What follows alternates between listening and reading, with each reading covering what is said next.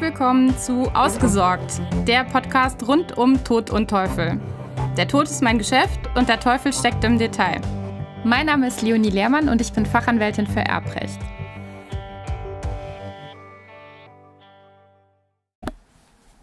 In dieser Episode geht es um die Erbengemeinschaft und ihre Auseinandersetzung. Ich möchte mir mal anschauen, was denn eigentlich eine Erbengemeinschaft ausmacht, welchen Regeln sie unterliegt und wie sie auseinandergesetzt werden kann. Dazu kann ich schon direkt vorab schicken, dass die Erbengemeinschaft ein sehr kompliziertes Konstrukt ist und die Verwaltung alles andere als ohne. Wenn ich mich jetzt wirklich vertieft damit beschäftigen wollen würde in dieser Folge und dir alles erklären würde, was es zur Erbengemeinschaft zu wissen gibt, dann äh, würde diese Folge wirklich völlige Überlänge bekommen. Und das möchte ich nicht, deshalb beschränke ich mich jetzt für den Moment erstmal auf die absoluten Basics. Die Feinheiten werde ich dann in kommenden Folgen beleuchten. Die Erbengemeinschaft ist eine, ein Konstrukt aus mehreren Personen, die nach gesetzlicher Erbfolge oder aber aufgrund einer letztwilligen Verfügung, also eines Testamentes oder eines Erbvertrages, zum Erbe gelangt sind. Dadurch, dass die Erben einer Erbengemeinschaft mit dem Erbfall automatisch in dieser Erbengemeinschaft gebunden sind, sind sie oder ist das Entstehen der Erbengemeinschaft völlig unabhängig vom Willen der jeweiligen Erben. Die Erbengemeinschaft ist eigentlich eine reine Zufallsgemeinschaft. Natürlich kann man das Erbe immer ausschlagen, aber zunächst mal im ersten Moment wird die Erbengemeinschaft, die entstanden ist, so entstehen, wie es entweder der Erblasser vorgesehen hat oder aber die gesetzliche Erbfolge es vorgegeben hat. Deshalb das Wort Zufallsgemeinschaft. In der Praxis ist die Erbengemeinschaft sogar tatsächlich die Regel und der Alleinerbe eher die Ausnahme. Deshalb ist die Erbengemeinschaft auch so wichtig, beziehungsweise meines Erachtens ist es deshalb und wegen der Komplexität der Erbengemeinschaft auch so wichtig, das Entstehen einer Erbengemeinschaft oder zumindest das Entstehen größerer Erbengemeinschaften nach Möglichkeit zu vermeiden. Der Zweck der Erbengemeinschaft ist es, nach Befriedigung der Nachlassgläubiger und der Verteilung des Nachlasses dann letzten Endes aufgelöst zu werden. Also ist die Erbengemeinschaft von Anfang an darauf angelegt, dass sie irgendwann aufgelöst wird und nicht mehr besteht. Ihr Ziel ist allein die Teilung der Erbschaft. Bis dieses Ziel erreicht werden kann, gilt, dass das gemeinsame Nachlassvermögen auch der gemeinsamen Verwaltung unterliegt und zunächst einmal sämtliche Schulden auch aus dem Nachlass zu begleichen sind, bevor dann geteilt werden kann. Eine Erbengemeinschaft kann, das ergibt sich schon aus den vorherigen Überlegungen zur Zufallsgemeinschaft, nicht vertraglich begründet werden und sie kann auch nicht nach ihrer Auflösung wiederhergestellt werden. Wobei es natürlich schon irgendwie etwas absurd wäre, gezielt eine Erbengemeinschaft, wenn sie schon beendet ist, wieder auf, wiederherstellen zu wollen. Aber gut, das steht auf einem anderen Blatt. Damit müssen wir uns hier nicht beschäftigen. Also prinzipiell einmal aufgelöst, immer aufgelöst, Wiederherstellung nicht vorgesehen. Die Erbengemeinschaft bildet eine sogenannte Gesamthandsgemeinschaft. Das bedeutet, dass alle Erben Eigentümer werden der vorhandenen Nachlassgegenstände und des vorhandenen Nachlasses aber eben nur alle zusammen. Es gibt keine konkrete Zuordnung von einzelnen Gegenständen. Alle haben gleiche Rechte und Pflichten an sämtlichen Nachlasswerten.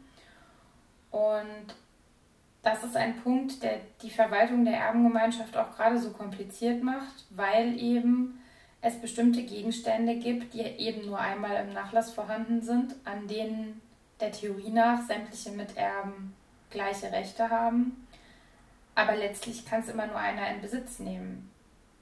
Das führt nicht selten zu Problemen. Der Nachlass als solcher stellt erst einmal ein Sondervermögen dar. Das heißt, er ist vom Eigenvermögen des jeweiligen Miterben getrennt zu sehen.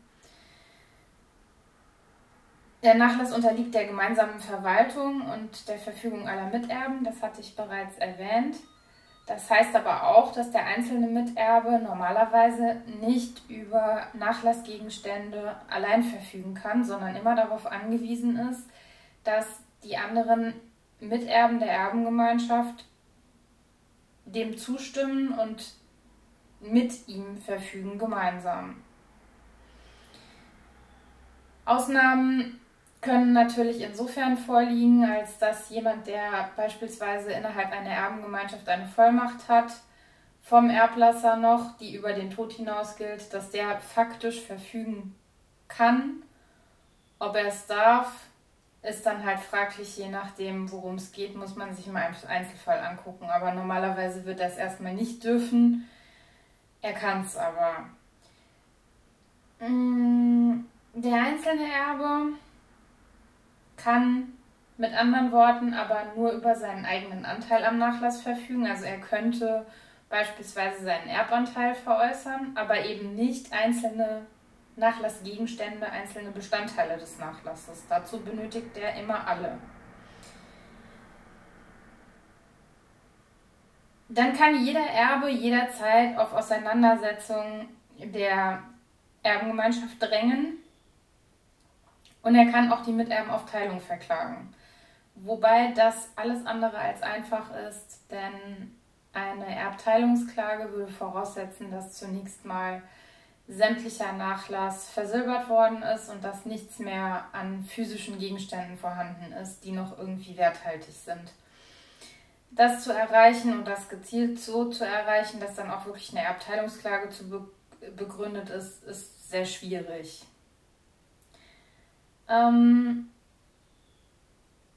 ja, dann haben wir wieder das Problem, dass eben die Teilung des Erbes als solche nur in Natur, wie es so schön heißt, erfolgen kann. Das heißt, die Miterben müssen sich darüber einigen, wie die Nachlassgegenstände zu verteilen sind, weil eben auch schon angesprochen von einzelnen Bestandteilen des Nachlasses nicht entsprechend der Anzahl der Köpfe der Erbengemeinschaft Gegenstände vorhanden sein werden, die man tatsächlich auch verteilen könnte.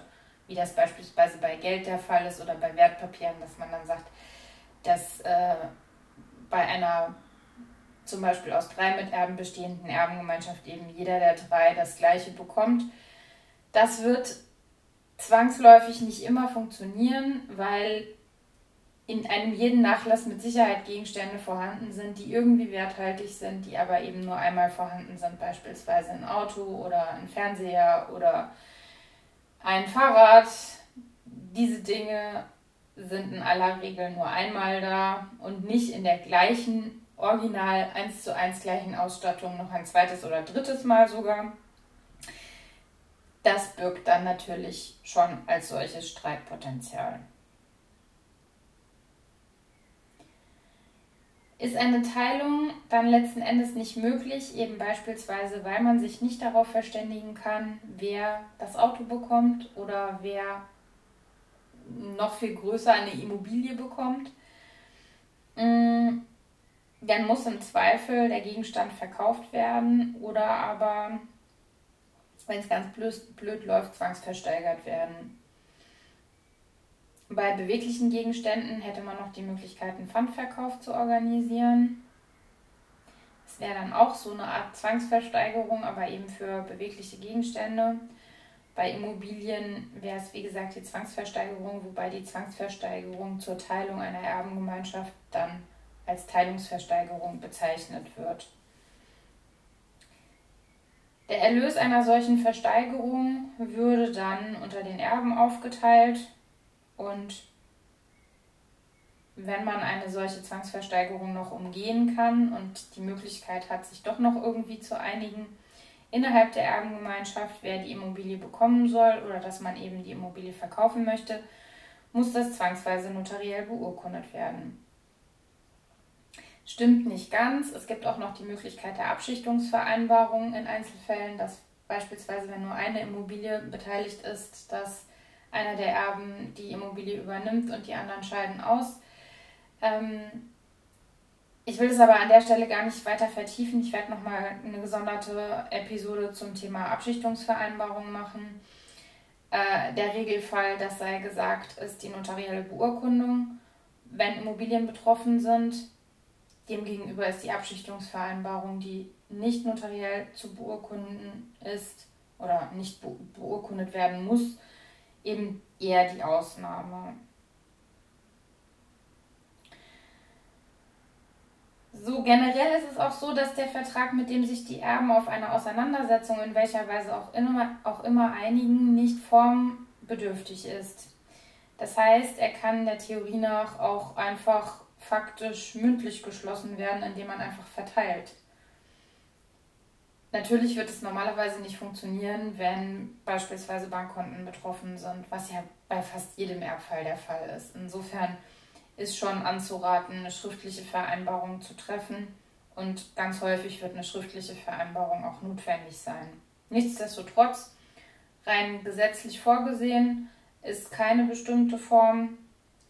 Man wird dann im Einzelfall gucken müssen, welche Wirtschaftsgüter im Nachlass vorhanden sind und inwieweit diese Gegenstände, die vorhanden sind, es notwendig machen, dass man eben eine schriftliche oder sogar notariell beurkundete Vereinbarung schließt.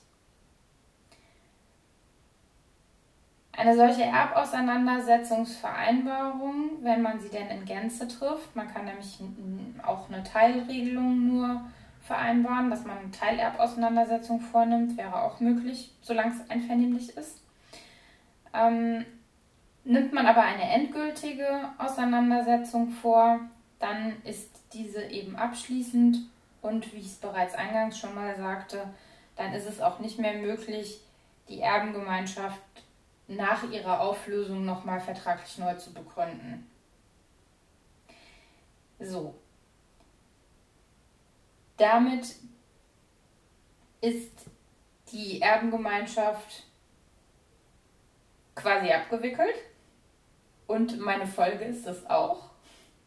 Ich bin für heute am Ende und würde mich sehr freuen, wenn du beim nächsten Mal wieder zuhörst, wenn du wieder dabei bist und dich noch mehr für das Erbrecht begeistern kannst und ähm, dir noch weitere Informationen holen möchtest. Und wie immer würde ich mich sehr freuen, wenn du mir eine 5-Sterne-Bewertung bei iTunes hinterlässt oder noch besser eine Rezension. Und ähm, ja, ich hoffe, du bist beim nächsten Mal wieder dabei. Danke. Tschüss.